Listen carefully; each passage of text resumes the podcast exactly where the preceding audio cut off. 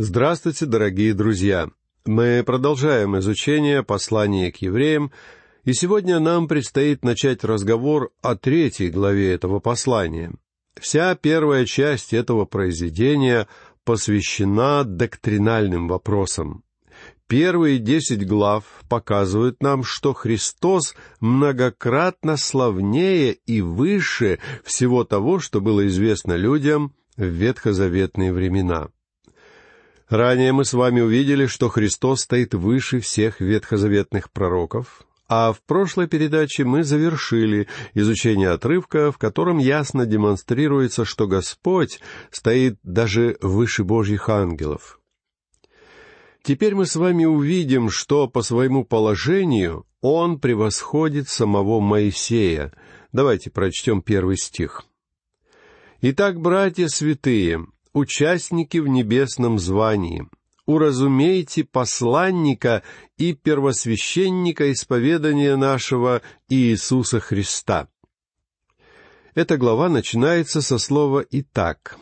И это еще одна причина, почему мне кажется, что автором данного послания был апостол Павел. Апостол нередко использовал такие союзы, как «и так» или «посему», в качестве логических мостиков, посредством которых он представлял читателям свои логические рассуждения. Но в этом первом стихе слово «и так» выполняет даже более важную роль. Этот союз заставляет нас оглянуться назад, на то, что автор уже сказал ранее, и в то же самое время указывает вперед на то, что будет сказано далее — «Итак, братья святые», — говорит автор. Слово «братья» означает, что те люди, к которым обращался автор, были такими же евреями, как и он сам. И я считаю, что автором послания был никто иной, как апостол Павел. По происхождению Павел был иудеем, и он нередко называл других евреев своими братьями по плоти. Но здесь они названы братьями святыми, они были святыми не из-за того, что они совершили, но потому что слово «святой» подразумевает отделение. Эти люди были отделены для Бога. Они принадлежали Богу, будучи участниками в небесном звании. Дело в том, что у народа Израиля было земное звание. Все обетования Ветхого Завета, данные некогда Израилю, относились исключительно к этой земле. Бог обещал им дождь с неба, Он обещал им плодородие их полей и обильные урожаи. Все это были земные благословения, хотя точно так же Бог обещал им и духовные благословения. Поэтому сегодняшнее представление о том, что ничто материальное не может быть использовано в духовных целях, в корне ошибочно. Тем не менее, эта убежденность является причиной, почему люди не любят, когда в церкви упоминаются деньги.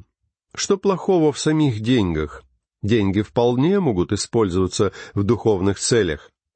Вот почему меня совершенно не впечатляют молитвы людей, которые не готовы поддерживать свои молитвы своими собственными средствами и пожертвованиями. Например, если вы собираетесь молиться о деятельности каких-то миссионеров, я бы рекомендовал вам жертвовать на их миссионерский труд, если вы, конечно, хотите сделать свои молитвы эффективными. В противном случае ваши молитвы будут всего лишь простым сотрясением воздуха, не более того. Жертвование это вполне духовное действие, которое является одним из служений, совершаемых священниками. Священники приносят духовные жертвы, при этом материальное жертвование — это одно из таких служений, а хвала их уст — это другое служение. Братья, являющиеся участниками в небесном звании, в прошлом имели земное звание. Но теперь они живут в настоящем, и принадлежат к нынешнему поколению израильтян, которые обратились ко Христу. Впоследствии автор этого послания собирается недвусмысленно продемонстрировать своим читателям, что они вступили в совершенно новую эпоху. В прошлом, руководствуясь законом Моисея, они приносили жертвоприношения животных, и это было совершенно правильно для того времени. Но в наши дни все это стало ненужным и неправильным, ибо значение всех этих жертв было исполнено во Христе. А сами иудеи обрели новое небесное звание. При этом их прежнее земное звание никуда не исчезло. Но теперь оно заменено их новым небесным званием. И сегодня они являются участниками в этом небесном звании. Я знаю нескольких миссионеров, которые несут служение благовествования в Израиле и всеми силами стараются донести до людей эту мысль как можно более ясно. Когда мы свидетельствуем о Христе каким-то представителям иудейского народа, у нас есть тенденция убеждать их в том, что им нужно перестать быть иудеями. Я не знаю, почему мы делаем это. Человек может оставаться иудеем, являясь при этом христианином. Любой человек, будь он немцем, англичанином или французом, по-прежнему остается немцем, англичанином и французом даже тогда, когда становится чадом Бога. Никто не требует от него отказаться от своих корней и от своей национальной принадлежности. И еврей по-прежнему остается евреем даже после того, как он приходит ко Христу. Просто он двинулся дальше в Божьем откровении и теперь является участником небесного звания. Это очень важно видеть. Послание к евреям становится практически бессмысленным, если мы не осознаем, кому оно обращено, а также забываем, когда именно оно было написано. Недавно я натолкнулся на один документ, который называется «Золотым правилом библейского толкования». Автором его является знаменитый Джон Уиклиф. Джон Уиклиф жил в XIV столетии, но, несмотря на то, что он жил много веков назад, его золотое правило толкования Писания по-прежнему сохраняет свою первоначальную ценность и блеск, ничуть не потускнев за все прошедшие века. Послушайте, как звучит это правило немалую помощь в твоем понимании Писания тебе окажет умение обращать внимание не только на то, что было сказано и написано, но еще кому и о ком, какими словами, в какое время, где и с какой целью, а также при каких обстоятельствах все это было сказано. И кроме того, научись учитывать написанное до этого, а также все то, что следует после. Друзья мои, вам не удастся сформулировать этот принцип более просто и точно. Даже если мы, не задумываясь, воспользуемся этим правилом Джона Уиклифа и применим его к посланию к евреям, я не думаю, что это причинит нам какой-нибудь вред. Фраза «участники в небесном звании» стала бы совершенно бессмысленна, если бы мы не знали, что она относится к тем христианам иудейского происхождения. Итак, автор призывает нас уразуметь его, посланника и первосвященника исповедания нашего Иисуса Христа. Греческое слово, переведенное у нас словом «уразуметь», имеет смысл искреннего и внимательного изучения, а также осмысления всеми силами нашего разума. Это очень важное слово, и мы должны понять, что оно призывает нас к внимательному, серьезному и неспешному осмыслению того, о ком идет речь далее. Мы должны уразуметь посланника — а в греческом оригинале буквально сказано «уразуметь апостола», что подразумевает автор под этим словом «апостол». Господь Иисус являлся апостолом в самом основополагающем значении этого понятия. Я не думаю, что мы должны вкладывать в это слово какое-то особое значение. В конце концов, кем является апостол? Апостол — это посланник. Иисус был послан Богом на эту землю, и мы обязаны уразуметь его как посланца Бога, потому что он был послан Богом к этому миру. Он посланец, он является Божьим апостолом. Он является откровением Бога, заслуживающим нашего внимания. Он приходит от Бога как апостол. Но обратите также внимание, что он не только посланник, но и первосвященник Причем чуть далее в этом послании предметом весьма подробного обсуждения будет его священническая роль. В данном стихе автор просто упоминает тот факт, что когда он вновь возвратится к этому вопросу, речь уже будет идти только об этом. Так что нам придется подождать, пока мы не доберемся до пятой главы, чтобы увидеть все это. Образно говоря, первосвященник и апостол движутся в противоположных направлениях. Апостол, подобно пророку, приходит с посланием Бога к человеку. Он говорит человеку от лица Бога. С другой стороны, первосвященник движется по этому пути в противоположном направлении. Он движется от человека к Богу, представляя человека пред Богом. Итак, Христос — это наш небесный первосвященник. Но все-таки его зовут Иисус. То есть акцент делается на его человеческой сущности. Опять-таки, позвольте мне напомнить вам, что сегодня в славе пребывает человек, где он представляет нас с вами. И я просто счастлив, что сейчас Он находится там, являясь нашим ходатаем и заступником. Он защищает нас и стоит на нашей стороне, понимая все наши чувства. И мы должны с вами осознать это и уделить данному факту самое пристальное внимание — Иногда я чувствую, что мне не удается в полной мере выразить свои мысли и чувства так, чтобы донести их до своего собеседника или до целой аудитории. Например, некоторое время назад я пытался объяснить группе верующих те чувства, которые испытал, когда выяснилось, что у меня имеются серьезные проблемы со здоровьем. Рассказывая обо всем этом, я чувствовал, что мне не удается достучаться до сердец своих слушателей, что они не могут понять меня. Поэтому, друзья мои, меня весьма утешает тот факт, что есть некто, кто понимает. Иисус прекрасно понимает все наши чувства и переживания. И поскольку Он знает меня и понимает меня, я могу принести Ему все мои тяготы.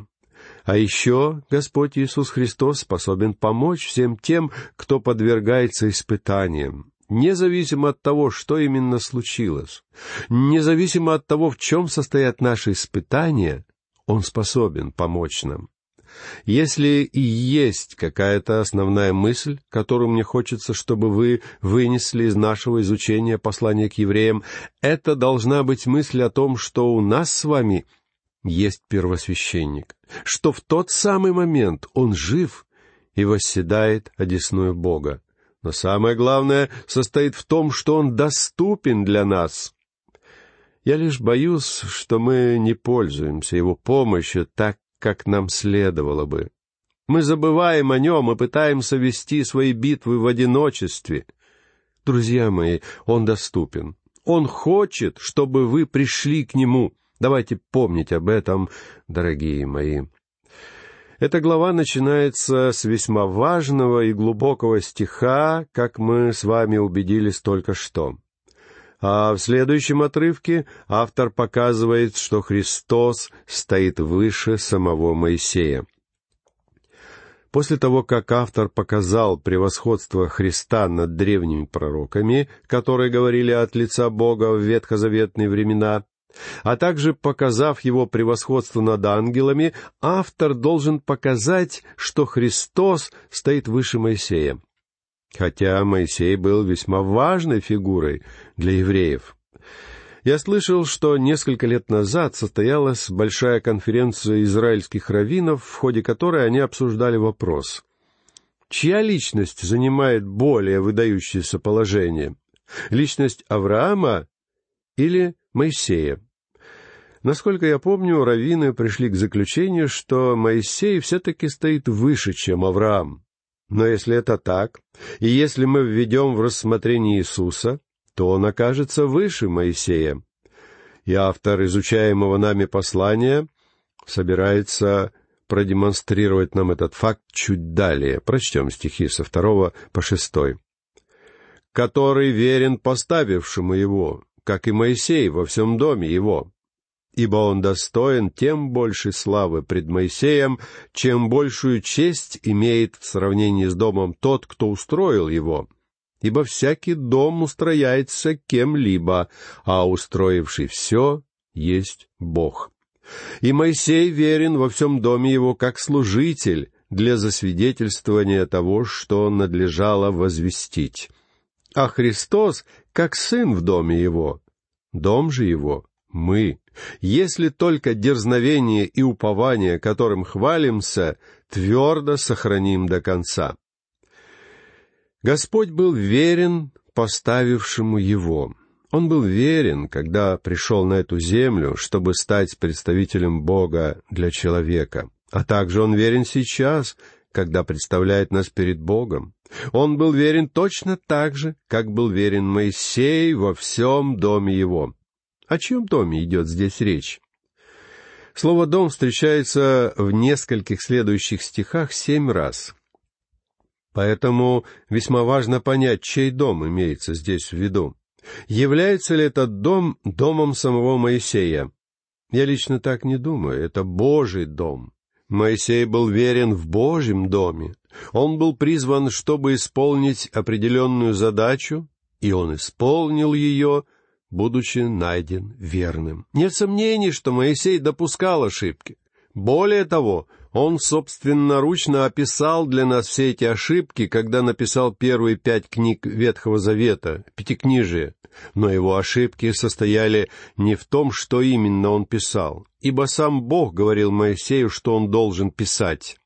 Ошибки Моисея заключались в его поступках. Моисей отличался особым темпераментом, и однажды, когда Бог велел ему обратиться к скале словами, Моисей вместо этого ударил скалу. Это была ошибка. Потому что данная скала олицетворяла собой Христа и ту работу, которую Христос совершил для нас. В аналогичной ситуации за много лет до того Бог действительно велел Моисею ударить скалу, мы читаем об этом в 17 главе книги «Исход». Но ударив эту скалу один раз, Моисею уже не следовало делать этого повторно. Христос был изъязвлен за нас один раз, и ему нет необходимости снова претерпевать страдания. Однако Моисей не совладал со своим темпераментом. Он не знал о глубоком символизме того, что он делает, когда ударил скалу во второй раз. И тем самым он допустил роковую ошибку. Тем не менее, заметьте, друзья, несмотря на то, что Моисей допустил немало ошибок, теперь его жизнь и все его ошибки уже в прошлом. И поистине чудесно видеть, что Бог запомнил именно его верность. Верность — это качество, за которое Господь Иисус будет хвалить своих людей. Хорошо, добрый верный раб — Такими будут его слова, как мы читаем об этом в Евангелии от Матфея в 21 стихе 25 главы.